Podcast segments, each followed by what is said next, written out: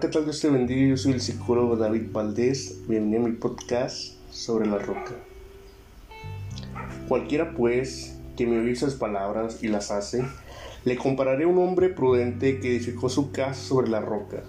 Descendió lluvia y vinieron ríos y soplaron vientos y golpearon contra aquella casa y no cayó porque estaba fundada sobre la roca.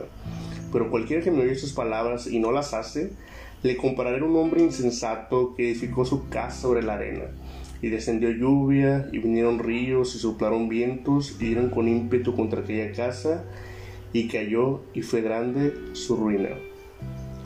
Evangelio según San Mateo, capítulo 7, versículo 24. ¿Alguna vez te has planteado si vives la vida que quieres vivir? ¿Qué es lo que te importa en la vida? ¿Cómo quieres ser?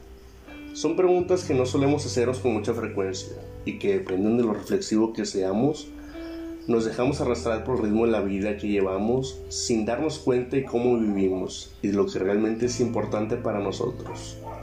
Esa reflexión personal sobre la vida que queremos vivir es imprescindible para coger las riendas de nuestra vida y dirigirnos en la dirección que deseamos. Desde la infancia nuestros padres nos van transmitiendo diferentes mensajes que vamos interiorizando cada uno de nosotros. Por ejemplo, tienes que ser generosa y compartir los juguetes.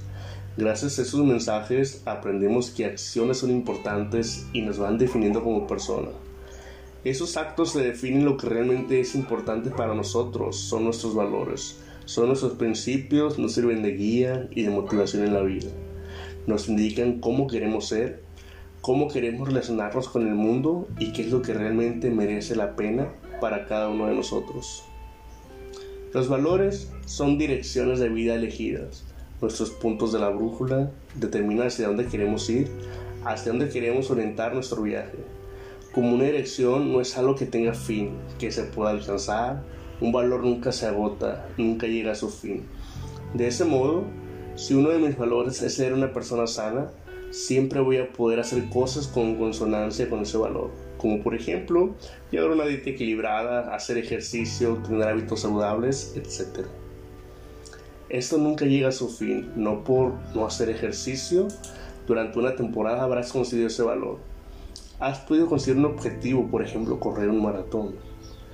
Stephen Hayes, en su libro Sal de tu mente, entra en tu vida, habla de los valores mediante la metáfora del autobús de tu vida. En este viaje tú eres el conductor de ese autobús. Se subirán pasajeros, emociones, recuerdos, pensamientos, sensaciones que tratarán de boicotearte en el viaje, queriendo ir en una dirección opuesta a tus valores. A veces nos dejamos llevar por ellos llevando un estilo de vida, tomando decisiones que no nos hacen sentir bien. Pero no son ellos los que tienen el control del autobús.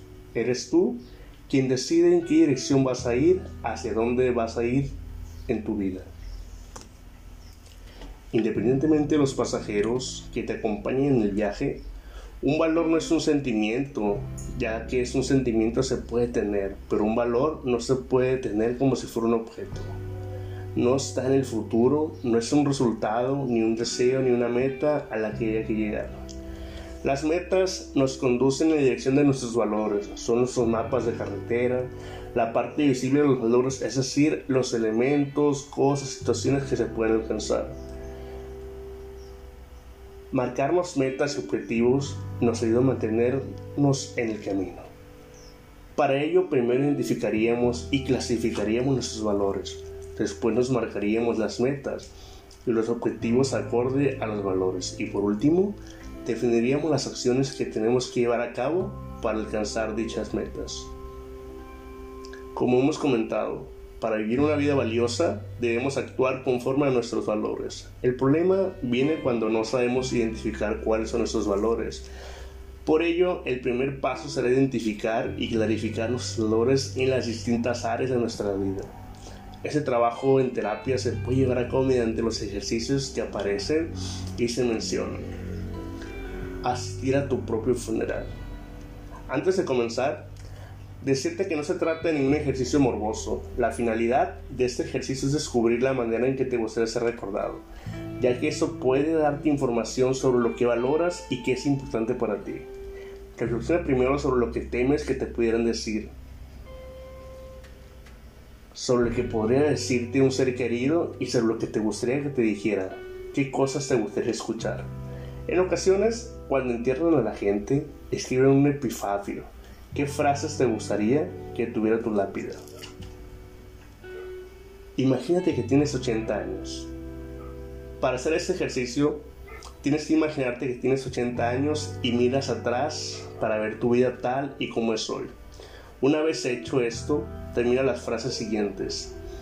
Pasé demasiado tiempo preocupándome por. Dediqué demasiado poco tiempo a hacer cosas como. Si pudiera retroceder en el tiempo. 10 áreas valiosas. Consiste en descubrir tus valores en las siguientes áreas. Matrimonio, pareja, relaciones íntimas, hijos, relaciones familiares, amigos, relaciones sociales, carrera, empleo, educación, formación, crecimiento, desarrollo, diversión, espiritualidad, salud y bienestar. Al realizar este ejercicio puedes darte cuenta de las áreas que son realmente importantes para ti y de las que no lo son.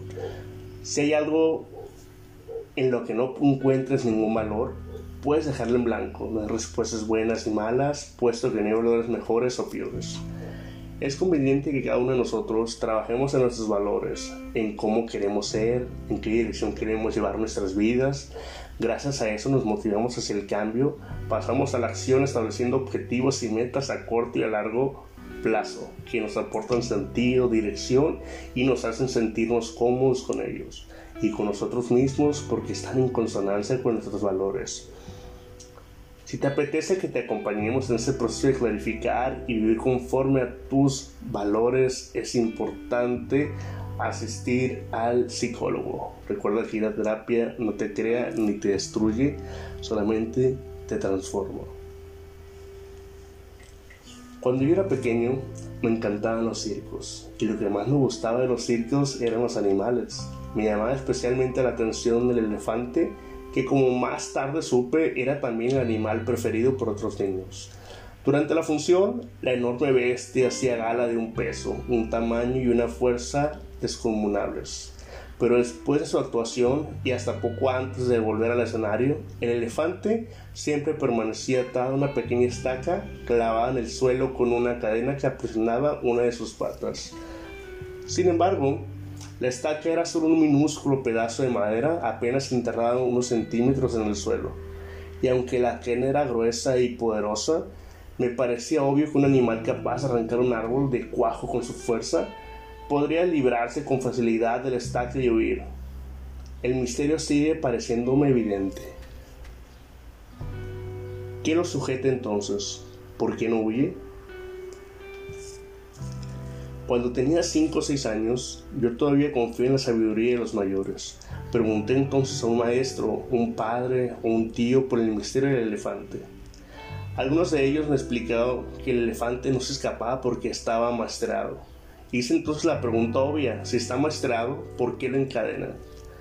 No recuerdo haber recibido ninguna respuesta coherente. Con el tiempo olvidé el misterio del elefante y la estaca y solo lo recordaba cuando me encontraba con otros que también se habían hecho esa pregunta alguna vez. Hace algunos años descubrí que por suerte para mí alguien había sido lo suficientemente sabio para encontrar la respuesta. El elefante del circo no escapa porque ha estado atado a una estaca parecida desde que era muy pequeño. Cerré los ojos e imaginé el indefenso elefante recién nacido sujeto a la estaca Estoy seguro de que en aquel momento el elefantito empujó, tiró y sudó tratándose de soltarse. Y a pesar de sus esfuerzos, no lo consiguió, porque aquella estaca era demasiado dura para él. Imaginé que se dormía agotado y que al día siguiente lo volví a intentar, y al otro día y al otro, hasta que un día, un día terrible para su historia, el animal aceptó su impotencia y se resignó a su destino ese elefante enorme y poderoso que vemos en el circo no escapa porque pobre cree que no puede. Tiene grabado el recuerdo de la impotencia que sintió poco después de nacer. Y lo peor es que jamás se ha vuelto a cuestionar seriamente ese recuerdo. Jamás, jamás intentó volver a poner a prueba su fuerza. ¿Somos elefantes encadenados? Fue Jorge Bucay quien nos trajo el cuento del elefante encadenado a modo de reflexión para hacernos pensar en todos esos fracasos del pasado, en esas cadenas de que de algún modo se han amarrado a nuestro ser y a nuestra mente para evitar que avancemos con normalidad, como si fuéramos elefantes encadenados. Experiencias que lejos de enriquecernos nos han bloqueado en el pasado haciéndonos ser no solo un poco más prudentes, quizá hasta menos seguros de nosotros mismos. A veces es incluso nuestra propia educación, el legado de unos padres, una casa, incluso una cultura, la que nos ha puesto esos grilletes invisibles que nos impiden andar con libertad para avanzar por ese horizonte de que verdad deseamos para nosotros mismos. El elefante no escapa porque está atado a una estaca desde que era muy pequeño. Las cadenas, por ligeras que sean, siempre pesan, pero tanto el elefante como nosotros mismos podemos y tenemos todo el derecho para romperlas. Dejemos de ser elefantes encadenados. El miedo al fracaso y los elefantes encadenados. A veces el miedo a fracasar es tan intento que ni siquiera nos atrevemos a dar el paso. ¿Qué sería de nosotros si, por ejemplo, cambiemos de trabajo o si nos arriesgamos a viajar a otro país para buscarlo? Y si nuestro matrimonio es muy infeliz y no nos atrevemos quizás por miedo a dejar la relación. Existen muchos, muchísimos factores que se estremezclan a la hora de dar un paso y de romper esas cadenas que nos tienen sujetos de algún modo. La inseguridad, el miedo, la incerteza, la falta de confianza en nosotros mismos. Al final, nos convertimos en elefantes encadenados, pero cuyas cadenas nos ponemos nosotros mismos. A veces incluso nos limitamos a resistir en la cotidianidad de nuestro día a día, viviendo en nuestra pequeña zona de confort, pero soñando con lo que podía ser. Y es como dijo Albert Einstein, el miedo a fracasar nos detendrá por mí sí mismo a intentar cualquier acción volcándonos a hacer las mismas cosas anhelando resultados diferentes. El miedo a fracasar nos detendrá por sí mismo a intentar cualquier acción, volcándonos a hacer las mismas cosas anhelando resultados diferentes. Pero no si de verdad deseamos alcanzar nuestra felicidad y vivir la existencia tal y como de verdad deseamos, debemos empezar a tener más confianza en nosotros mismos. Debemos querernos un poco más y sentir no solo que podemos ser capaces, sino que lo merecemos. Romper las cadenas. Detente un momento a pensar en las veces que las oportunidades han pasado delante de tu puerta. ¿Por qué no las has alcanzado con fuerza si de verdad la deseabas? ¿No era tu tiempo? ¿No era el momento? ¿O no, eres, o no era para ti? Debes empezar a reformularte cuestiones como esta. Todos sabemos que la vida es muy compleja, que a veces no vamos solos en este barco, que hay muchas cosas que nos determinan antes de poder tomar una decisión, pero siempre es importante establecer una serie de prioridades, entender qué es lo más importante para ti en cada momento. ¿Qué será de ti en un futuro próximo? Intenta pensarlo, visualízalo si la imagen que ves en tu mente no es de tu agrado, deberás empezar a moverte, a empujar esas cadenas que te amarran para alcanzar el futuro de que verdad mereces. La autoconfianza es sin duda el primer valor que deberás desarrollar. Todos disponemos de una serie de talentos y capacidades que nos hacen únicos y especiales.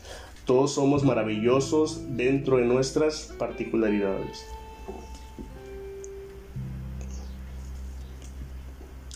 Busca en ti mismo, encuéntralas, mírate al espejo y convéncete de que eres capaz de dar el paso. Dejemos de ser elefantes encadenados, ya sea con nuestras propias cadenas o con las que nos pongan los demás. Es el momento de liberarnos de ellas, tan solo tenemos que dar un pequeño paso. Las limitaciones solo están presentes en nuestra mente.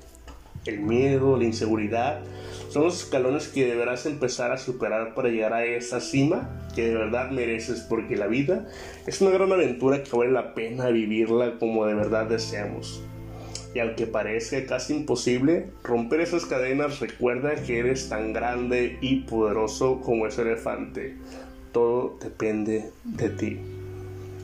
Recuerda que yo soy el psicólogo David Valdés. Espero que hayas disfrutado mi podcast sobre la roca descendió lluvia y vinieron ríos y soplaron vientos y golpearon contra aquella casa y no cayó porque estaba fundada sobre la roca. Que tengas una vida ricamente bendecida.